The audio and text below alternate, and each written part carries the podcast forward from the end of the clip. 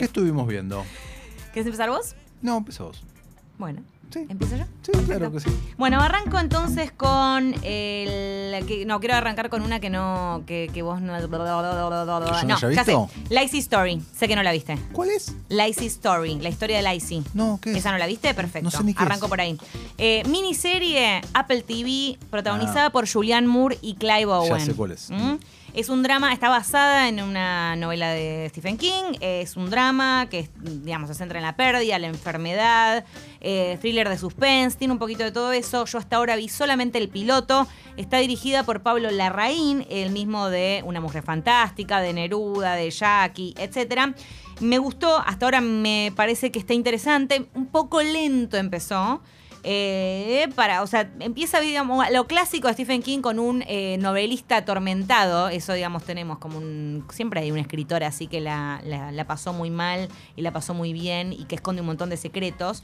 Bueno, en este caso el escritor es, es Clive Owen, que eh, la acción ocurre cuando, desde que él muere, ¿no? Sabemos que él murió y Julianne Moore es la protagonista de esta historia. Estamos viendo cómo ella va lidiando con su muerte y una serie de pistas que él le, le va dejando.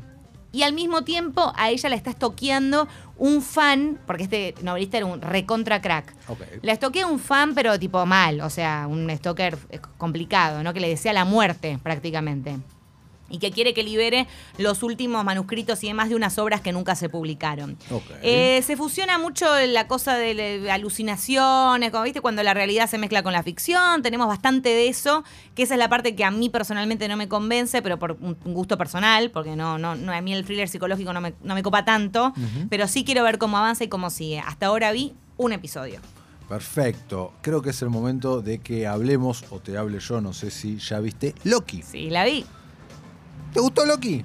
Me gustó Loki. A mí me gustó Loki también, pero no es.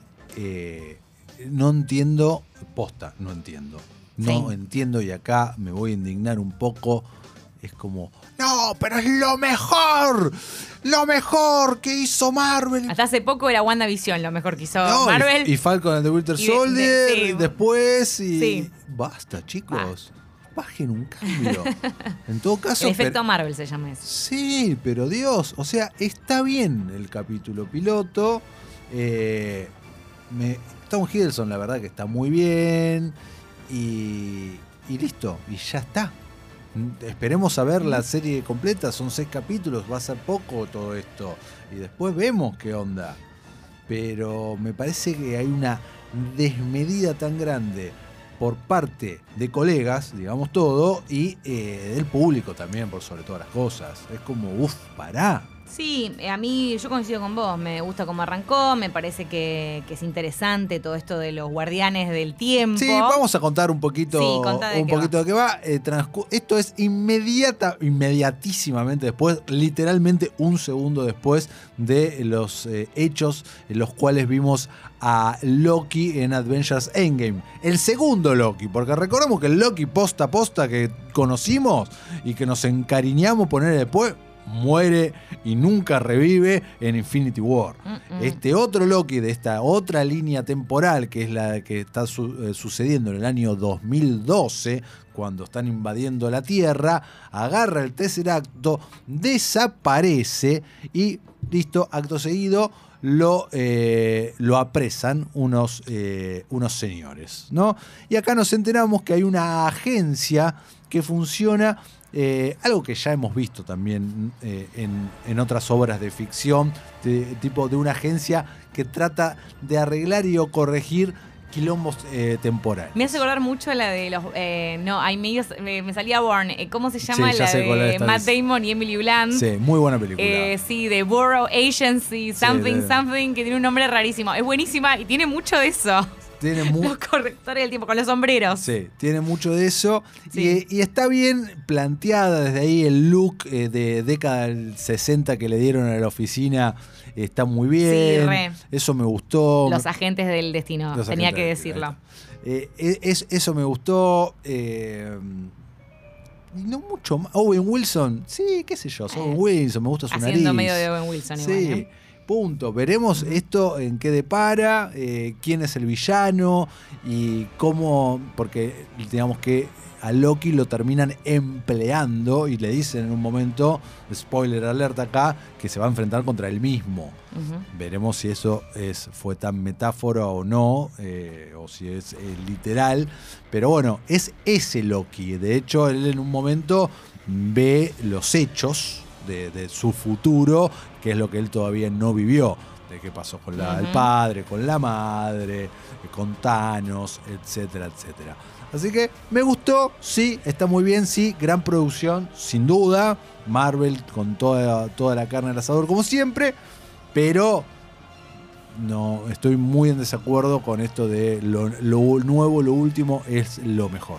Total. Y yo me meto ahora con el Conjuro 3, que se estrenó ayer. En cines. En cines, correcto, que nos presenta la historia real de Arnie Johnson, un caso Ahí real. Vuelve Real, Bueno, sí, Lucía. nada, real. Real. Con los condimentos de los Warren en estas películas. Real. Sí, con los elementos sobrenaturales que, que nos- a los que nos tienen acostumbrados en el conjuro.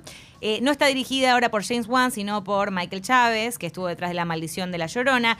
Para ir al grano directo. Vamos al grano. Vamos al grano y ahora te pregunto qué te pareció. A mí me gustó, no me gustó tanto como las dos anteriores, en especial la primera, que es mi favorita.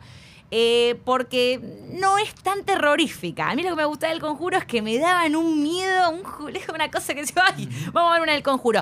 Acá eh, hay mucho drama de amor, o sea, nos metemos también con toda la historia, como incluso romántica de los Warren, su pasado, su adolescencia, cómo esto obviamente se conecta con los hechos de este caso. Eh, y lo mismo también con lo, que le pasa a la víctima de esta maldición, que al mismo tiempo, de alguna manera, eh, digamos, está relacionado con su pareja y con el amor y zaraza. Entonces nos alejamos un poquito de lo que es el terror puro de los Warren. Está bien, me gustó. eh, no diría que es de mis favoritas hasta el momento. Hago un retweet a todo lo que dijiste. no, la Ah, muy bien, la verdad que sintonía. opino lo mismo. Si querés, te agrego que la disfrutás más a la película si eh, no estás esperando eso terrorífico. eh, si no estás esperando. Porque ahí cae, ¿no? Se nota Sí. que no está James Bond. Pero si la tomás como me pasó a mí de entrada, que dije, ah, esto es como un policial copado. Eh, porque juega mucho. Es mucho detectivesco, es verdad. Va mucho por ese lado. Es un policial sobrenatural, si quieren, no tanto de, de horror. Se disfruta más la peli en ese sentido. Me, me- me pasó eso. ¿Estás bien, Lu? Estoy bien. No, eh, se me chorreó un poquito el agua cuando me, No te- me estaba. Yo te estoy estaba cuidando, tomando- no hace falta que lo digas. Y bueno, no, está bien, voy a contar. Eh, Estaba tomando un poquito del termo de agua y nada. pensé que te estabas babeando, pero. No, bueno. por suerte no. No llegué a eso todavía. No, no estoy tan gagá. Eh, vamos con la última, si querés. Sí, y ya cerramos. Dale. Sweet Tooth, que sé que la vimos los dos. Sí, la comentamos un me poco re gusta Sweet Tooth. La semana pasada iba, iba muy bien. Me re gusta. Sí, a mí Estoy muy contento con. eh, Me gustó. Está basada en, en una serie de DC Comics que de los que yo no estaba familiarizada. Yo tampoco, no conocía el cómic, eh, la verdad que no conocía, es un cómic muy, muy, muy under de DC.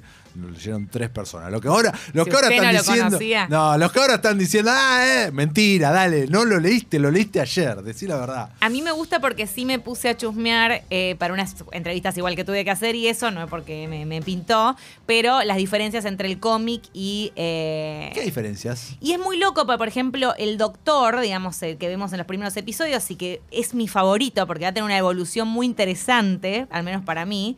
Está Eh, bien el personaje, pero está ¿tu- bueno. ¿es, tu- es tu favorito? Es mi favorito. Me gustó mucho ese personaje. Me gusta como que tiene que luchar Pero medio tu con su favorito demonio. tiene que ser Sweet Tooth. No, no es mi favorito. Me, me, me empalaga un poco Sweet Tooth. Ay, O sea, me Lucía. gusta, pero me empalaga. Es como, bueno, ya entendimos. Sos cute, sos divino, está todo bien.